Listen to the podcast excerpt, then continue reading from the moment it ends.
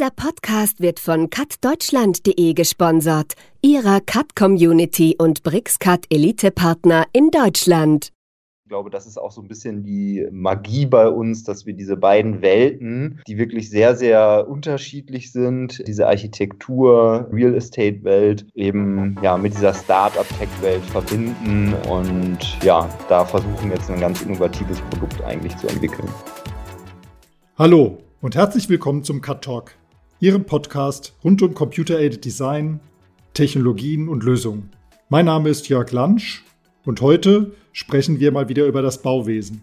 Und zwar über den allerersten Schritt in einem Bauprojekt. Für Bauträger ist die Potenzial- und Wirtschaftlichkeitsanalyse einer der wichtigsten Punkte zu Beginn eines Bauprojekts.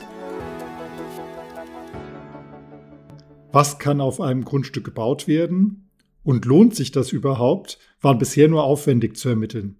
Das Startup Site bietet jetzt einen Service an, bei dem eine künstliche Intelligenz diese Aufgabe übernimmt. Und zwar einfach auf Knopfdruck. Darüber sprechen wir heute mit den beiden Gründern von Site, Matthias Zülke und David Nellison. Hallo Matthias, hallo David. Hallo. Hallo, grüß dich. Wir freuen uns dabei zu sein. So, wir hatten schon ein kurzes Vorgespräch und vielleicht starten wir mal damit, wie ihr mit dem Startup auf diese Idee gekommen seid. Ihr seid Architekt und ITler sozusagen oder Softwaremensch und dann kommt man, ihr kennt euch vermutlich privat irgendwo und dann kommt man auf eine tolle Idee, wir könnten ein Startup aus diesem Bereich machen. Wie kam es denn dazu? Ja, erklären wir gerne. Da muss man ein bisschen länger ausholen. Ich fange jetzt einfach bei mir mal an. Ich bin äh, Matthias und der Architekt von uns beiden, wenn man so möchte, also der, der fachspezifische. Und ähm, ich habe mich direkt nach dem Studium selbstständig gemacht und damals haben wir ähm, Simulationen getan für ja, Gebäude, die noch nicht gebaut wurden. Das heißt, noch in der Planungsphase standen wir haben äh, Energiesimulationen und Lichtsimulationen durchgeführt. Und dabei ist mir halt aufgefallen, dass die Branche relativ äh, undigital war, damals noch vor, vor zehn Jahren. Und ähm, haben da dementsprechend die ersten Berührungspunkte gehabt, die geplante Architektur zu optimieren, eben mit damals Rendern. Äh, da gab es das erste Thema Raytracing, physikalisch korrektes Rendering, äh, Mentoray, das wird dem einen oder anderen wahrscheinlich was sagen. Und äh, damit haben wir damals auch im Studium ganz gut Geld verdient. Dann haben wir irgendwann gesagt, naja, immer nur das Gebäude optimieren, was andere schon geplant haben, ist irgendwie langweilig. Dann haben wir selber Architektur gemacht und so kam ich quasi zur Projektentwicklung. Und ähm, wir haben sehr viel Projektentwicklung nicht selber gemacht, aber immer Projektentwickler begleitet, sprich die Frage beantwortet, was geht denn aufs Grundstück eigentlich drauf? Und wenn man diese Frage beantworten will, muss man eigentlich relativ viel machen, wie Traufhöhen messen, Firsthöhen messen, zu dem Grundstück hinfahren, äh, sich die dementsprechenden Katasterdaten irgendwo holen. Man hat relativ viel Laufwege, es dauert so circa, ich würde mal sagen, beim normalen Architekturbüro vier bis fünf Tage. Und ähm, dann habe ich mir eine kleine Auszeit genommen. Es war 2019, da war ich ja, so ein halbes Jahr im Ausland, habe in äh, Ecuador ein Projekt gemacht mit Bambus, äh, ein kleines Community Center ähm, in einem Mini-Örtchen in Ecuador gebaut und dabei kam dementsprechend die Idee auf, diesen gesamten Prozess, der eben noch so lange dauert, sehr viel händische Arbeit erfordert, zu optimieren. Und wie es der Zufall so wollte, habe ich äh, am Ende dieses, äh, dieses Sabbatjahrs äh, den David getroffen, halt zufällig auf äh, Sri Lanka und habe ihm dann von der Idee erzählt und ich wusste, dass David halt dementsprechend gerade was Neues sucht. Und äh, wir sind auch ehrlicherweise Sandkastenfreunde. Äh, es passte also äh, ganz gut. Wir wollten immer schon mal zusammen Business aufmachen und so kam dann eben dementsprechend dazu, dass ich ihm diese Idee mal gepitcht habe. Und äh, ich glaube, er fand das ganz gut. Ja. Offensichtlich, sonst David wärst du nicht mit eingestiegen auf die Idee. Ist ja ganz spannend, dass es von Deutschland über Ecuador nach Sri Lanka passiert ist. Ja, um dann wieder in Deutschland ein Startup zu gründen. Ja. Ja, David, du bist der ITler im Gespann. Genau, ich bin sozusagen fachfremd, sag ich immer, oder war auf jeden Fall fachfremd. Mittlerweile ich natürlich auch ein bisschen was gelernt. Mein Hintergrund ist Softwareentwicklung, Technologie. Das mache ich seit ähm, 18 Jahren. Ich hatte ähm, äh, ja 2005 eine kleine Agentur für Webentwicklung gegründet. Äh, später 2012 habe ich ein Startup mitgegründet, Familonet.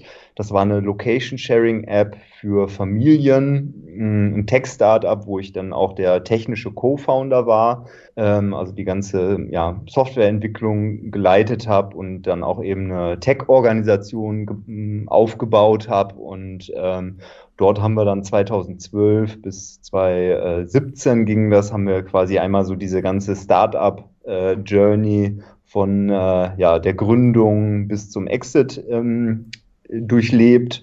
Und ähm, genau, ich habe dann noch drei Jahre dann für den Käufer ähm, weitergearbeitet und habe dann eben am Ende äh, mir auch mal ein Sabbatical, ja, eine Auszeit gegönnt, bin mit meiner Freundin in äh, einem 40 Jahre alten Bulli um die Welt gereist und ja, war dann auch eben am überlegen, was ich so als nächstes äh, machen könnte und habe dann äh, Matthias auf Sri Lanka äh, wieder getroffen sozusagen und der kam mit einer ziemlich coolen Idee daher, die mich gleich fasziniert hat. Und ja, wir haben uns dann zusammengetan und ich glaube, das ist auch so ein bisschen die äh, Magie bei uns, dass wir diese beiden Welten die wirklich sehr, sehr unterschiedlich sind. Äh, diese Architektur, äh, Real Estate-Welt eben ja mit dieser Start-up-Tech-Welt verbinden ähm, und ja, da versuchen jetzt ein ganz innovatives Produkt eigentlich zu entwickeln.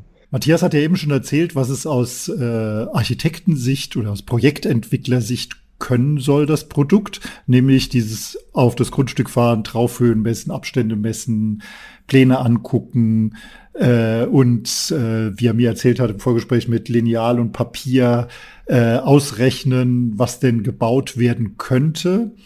Äh, das soll ja irgendwie jetzt sehr einfach gehen. Also auf Knopfdruck habe ich in der Intro gesagt. Wie soll das denn funktionieren, David? Genau, also erstmal sozusagen die, die erste Herausforderung für Architekten und Planer ist ja eigentlich an die ganzen Bestandsdaten ranzukommen. Ja, das, wenn ich jetzt einen äh, Bauvorhaben plane oder einen Eindruck bekommen will von einem Grundstück, muss ich ja wissen, was ist in, ist in der Umgebung, wie viel Volumen ist auf den Nachbargrundstücken, wie sind die Trauf- und Firsthöhen etc. Und das war quasi erstmal die, ja, die erste Herausforderung. Können wir eine Datengrundlage, eine Datenbank erstellen, die diese ganzen Daten ja, in Echtzeit zur Verfügung stellt und auch flächendeckend? Ja, ähm, es gibt online eben so, ich sag mal so, jede Kommune hat so ihren Katasterplan, wo man dann so zumindest so 2D-Ansichten in so auf so ganz furchtbaren Webseiten heraussuchen kann. Aber das ist eben sehr mühsam und bietet in der Regel auch keine ja, 3D-Ansichten dann auf und, und keine 3D-Daten. Und ähm, wir haben dann angefangen, ja, nach Datenquellen zu suchen, wie man so etwas bauen kann und sind dann darauf gestoßen, dass eigentlich alle Bundesländer Vermessungsdaten erheben und auch anbieten. Ähm, Daten aus dem amtlichen Liegenschaftskatasteramt nutzen wir, um ja so die Hausumringe und Grundstücksumringe und auch ganz viele Metadaten wie Nutzung, äh, Vollgeschosse etc. zu bekommen. Und das kombinieren wir dann mit 3D-Daten. Das sind vor allem LiDAR-Daten, ähm, die, das sind so 3D-Punktwolken, die ein sehr, sehr genaues Höhenprofil ergeben, also fast Zentimeter genau. Und durch diese Verschneiden dieser Daten ähm, haben wir eben ein eigenes Modell entwickelt, was uns dann für jedes Grundstück, aktuell sind wir in NRW, aber da können wir wirklich für jedes Grundstück genau sagen, was ist da drauf, was für Gebäude sind da drauf, was sind die Kubaturen, ähm, was ist das Volumen, was sind die Geschossflächen. Das ist quasi erstmal die, die Datengrundlage, die wir geschaffen haben. Und dann. Wenn ich da kurz zwischenfragen darf, ich weiß, dass diese, äh, die, die, wir müssen gleich auch nochmal über Formate sprechen, aber diese Katasterdaten in 2D, wie gesagt, die bekommt man vom Katasteramt. Ja.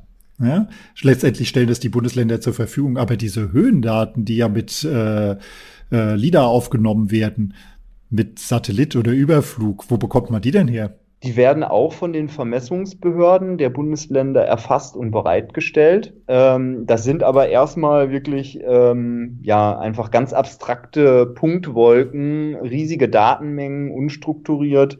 Ähm, ich glaube, für ganz ähm, NRW sind es irgendwie über 20 Terabyte ähm, an ja, abstrakten äh, Punktwolken erstmal. Und genau, wir haben diese ganzen Daten bei uns in so ein Data Warehouse äh, importiert, um sie dann eben auf Grundstücks- und Gebäudebasis zu reduzieren und dann auch die einzelnen Punkte zu klassifizieren. Welche Punkte gehören zum Dach, welche gehören zum Gebäude, ähm, welche gehören ähm, ja, zur Vegetation außenrum. Und ähm, genau, aber die, die Quelldaten, die werden schon erstmal von den, von den Behörden auch, ähm, von den Vermessungsbehörden bereitgestellt im Wesentlichen, ja. Okay, und jetzt kommt eure KI. Genau. Und das ist, das ist quasi erstmal die, diese Basis, die wir geschaffen haben, die Datenbasis, wo wir jetzt auch merken, dass eigentlich in dieser Datenbasis auch schon ein, ein riesiger Wert liegt, wo wir auch noch weitere Produkte drumherum bauen. Aber dann ist sozusagen unser erster USP oder unser Hauptprodukt, was wir bei Site anbieten, ist eine Potenzialanalyse. Ähm, und da steckt eine künstliche Intelligenz hinter, die das ähm, Baurecht erlernt hat und so eben eine Vorhersage machen kann, was auf einem Grundstück baurechtlich möglich ist, eben maximal möglich ist. Also wir wissen dann eben sehr schnell, wie hoch kann man da bauen, wie viel Prozent des Grundstücks kann man bebauen und können dadurch eben sehr schnell ableiten, äh, ja, was sind sozusagen die baurechtlichen Rahmenbedingungen für ein Gebäude, was man dort errichten kann. Und daraus leitet sich dann eben auch relativ. Cutsoma.com, der Cut Plugin App Store. Sie sind auf der Suche nach der passenden Cut Plugin Lösung für Ihren Workflow und fragen sich, wo Sie suchen sollen. Ganz einfach. Auf cutsoma.com der Cut Plugin App Store.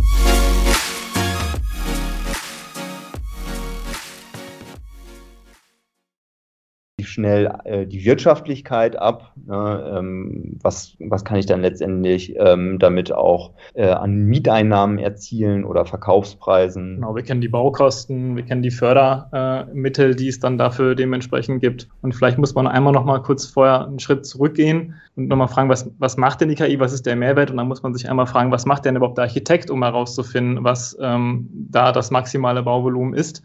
Und da gibt es das sogenannte Einfügegebot äh, im Baurecht. Das heißt, das Gebäude, was ich äh, planen möchte, äh, muss sich in die Umgebung einfügen. Und der Architekt macht eigentlich nichts anderes, als zu schauen, wie ist denn die Umgebung geschaffen? Was habe ich für Geschosslichkeiten in der Umgebung? Wie ist die Ausnutzung auf dem Grundstück selber? Also wie viel Grundfläche verbraucht das Gebäude im Verhältnis zur Grundstücksfläche? Das ist so ein ganz spezifischer Wert. Äh, wie sieht der Straßenzug aus? Wo habe ich vielleicht ein Gebäude, was ein bisschen höher ist als ein anderes Gebäude oder ein bisschen mehr Grundfläche als ein anderes Gebäude. Das ist dann eben genau das, was man sich herauspickt in der näheren Umgebung, äh, um dann zu argumentieren, aha, mit diesem Gebäude, dem Über-Über-Nachbarn, ähm, kann ich argumentieren, dass auf meinem Grundstück auch diese Masse oder diese Geschossigkeit ähm, dann dementsprechend verbaut werden darf. Das ist so der, der Weg, den man dort geht. Und genau diesen Weg haben wir der KI ähm, dementsprechend eingeimpft, beziehungsweise eigentlich sie selbst herausfinden lassen und das mit Trainings gemacht. Aber das Spannende daran ist ja, dass nicht, ich habe mein Haus gebaut, das ist schon sehr, sehr lange her, in einem Neubaugebiet und da haben die Architekten genau geguckt, wie ist denn jetzt der Bebauungsplan? Und da standen genau solche Sachen, so äh, Fürsthöhen, auch Ausrichtung vom Fürst und ähnliche Sachen, Abstände und sowas drin. Euer, euer System funktioniert ja im Prinzip nur für Baulücken, sage ich mal, Nachverdichtung und ähnliche Sachen. Also wenn irgendwo hier, ich sitze in Wiesbaden, hier wird soll ein neuer Stadtteil gebaut werden. Dafür ist das einfach, äh, da geht's nicht, weil es gibt noch keine Nachbarn, an die, an die sich die KI orientieren könnte, gell? Genau, es funktioniert nur im urbanen Kontext. Ähm, da aber auch, wenn es Bebauungspläne gibt, weil diesen, diesen Fall gibt es auch, da würde die KI eigentlich nichts anderes machen als ein Bebauungsplan, der über den Bestand drüber gelegt wird, sage ich jetzt mal so, weil das ist ein typischer Fall. Der guckt eigentlich auch nur, wie ist denn die Umgebung geschaffen, was ist jetzt der höchste Nachbar und dann ziehen die, wenn man so will, so eine Art Envelope, so eine Maximalbaulinie oder maximale Bauhöhe über den Bestand drüber und das macht die KI eigentlich genauso. Aber richtig, wie du sagst, wenn es jetzt nur die grüne Wiese ist, da würde die KI nichts ausspucken. Wie groß ist denn dieser Markt dann? Da habe ich überhaupt kein Gefühl der, für äh, Bauprojekte, ähm, Entwicklung im Verhältnis zu grüne, äh, grüne Wiese zu Nachverdichtung und Beste Bestandsflächen, also wo schon gebaut wurde. Es wird sehr viel äh, im Bestand nachverdichtet. Ich würde mal, mal gerade drauf schätzen, ja, vielleicht so 80, 20, 80 im Bestand, 20 auf der grünen Wiese. Ja, okay. Aber es wird natürlich auch viel abgerissen im, im Bestand. Das heißt, wir reden davon Quartiersentwicklung, die zählen alle mit zu den 80 Prozent.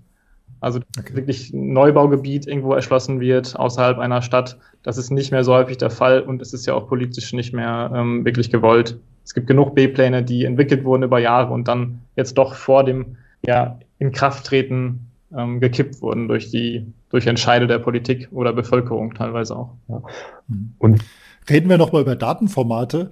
Also es gibt ja diese Katasterämter haben dieses Alkis, heißt das, glaube ich, das Format. Ja. Jetzt hat man 3D-Punktewolken aus den, den Höhendaten. Wie bringt ihr das denn zusammen und in welchem Format wird das nachher gemacht? Wir sind ja im, im Cut Talk, in einem CAD-Podcast. Jetzt die Frage, wird das irgendwann ein CAD-Modell vom Bestand oder von der möglichen Planung, die dann vielleicht der Architekt im nächsten Schritt gleich weiterverwenden könnte?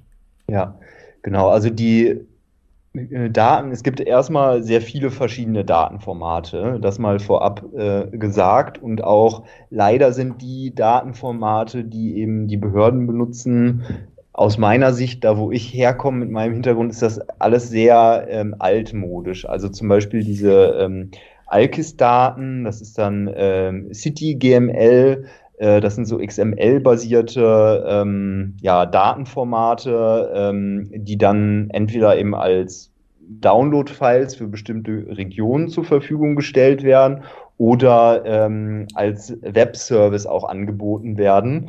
Ähm, genau, das, das ist sozusagen, wo wir die Daten her beziehen. Bei den LiDAR-Daten ist es so, die werden in der Regel in so einem Format, ähm, ja, LAS nennt sich das, äh, bereitgestellt oder komprimiert LAZ.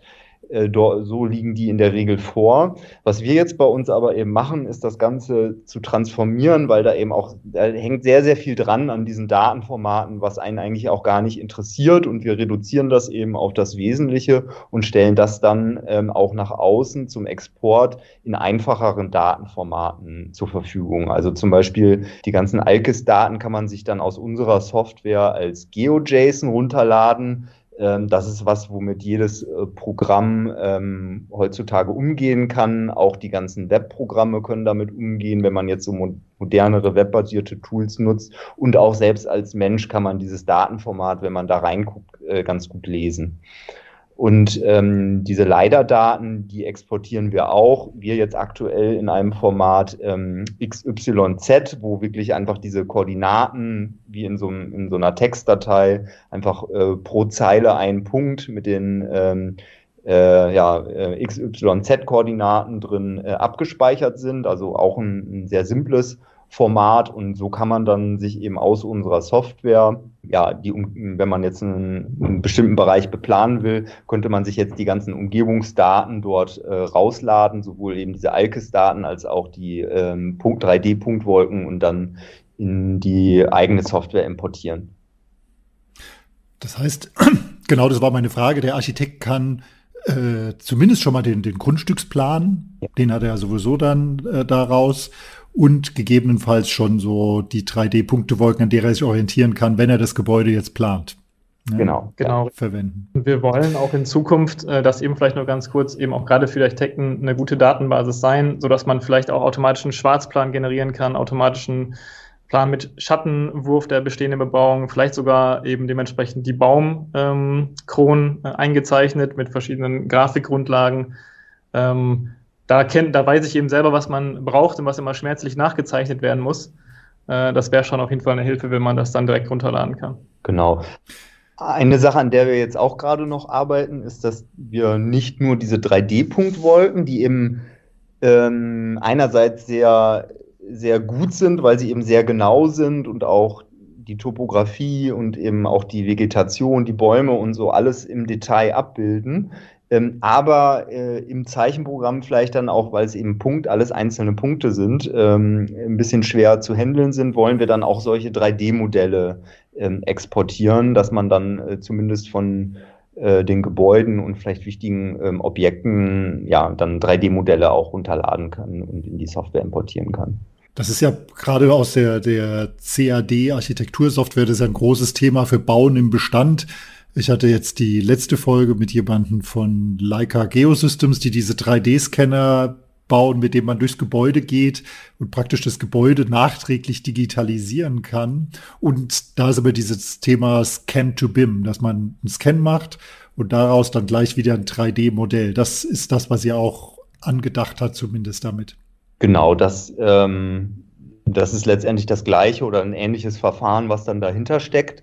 Ähm, was bei uns eben nicht notwendig ist, dass man die Daten erstmal erfasst. Also man muss jetzt ja nicht selber mit einer Drohne äh, über die äh, ja, Gebäude und die Grundstücke fliegen, sondern das ist wirklich das Tolle, dass diese Daten eigentlich flächendeckend und auch äh, relativ aktuell zur Verfügung stehen und ähm, genau, wir dann aber letztendlich daraus auch solche 3D-Modelle generieren können. Und für eine erste Analyse ist es auf jeden Fall auch ausreichend, ähm, den Bestand da als Massenmodell dann zu haben. Ja. Hm.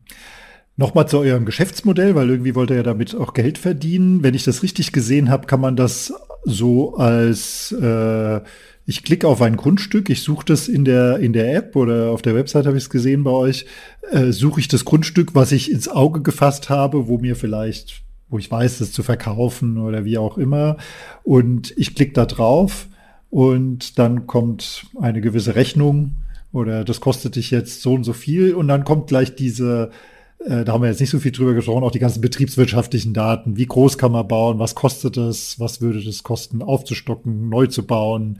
Und was können wir daraus erlösen? Also einfach diese Wirtschaftlichkeitsberechnung. Genau, man kriegt eigentlich eine Projektentwicklerkalkulation, ähm, wenn man jetzt eben da die, diesen Button klickt.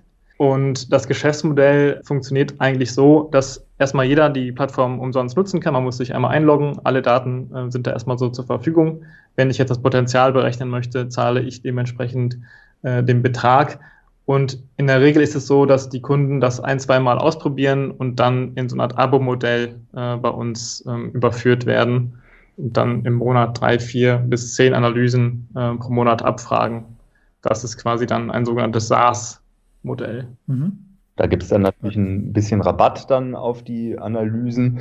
Ähm, und was wir auch noch eben haben für diese Basisfunktionalitäten, was sicherlich dann auch für die Planer und Architekten interessant ist, ähm, gibt es eben so eine ja, Pro-Version äh, für 50 Euro im Monat, wo man dann bestimmte Zusatzfeatures bekommt, äh, die eben bestimmte Messtools, äh, Export in äh, alle Datenformate ähm, und ja noch so Spezialkarten, was jetzt Dichten der Umgebung angeht und so weiter. ähm, das ist eben dann in ja, so einem Abo von 50 Euro im Monat kostet das dann, die genau. Software.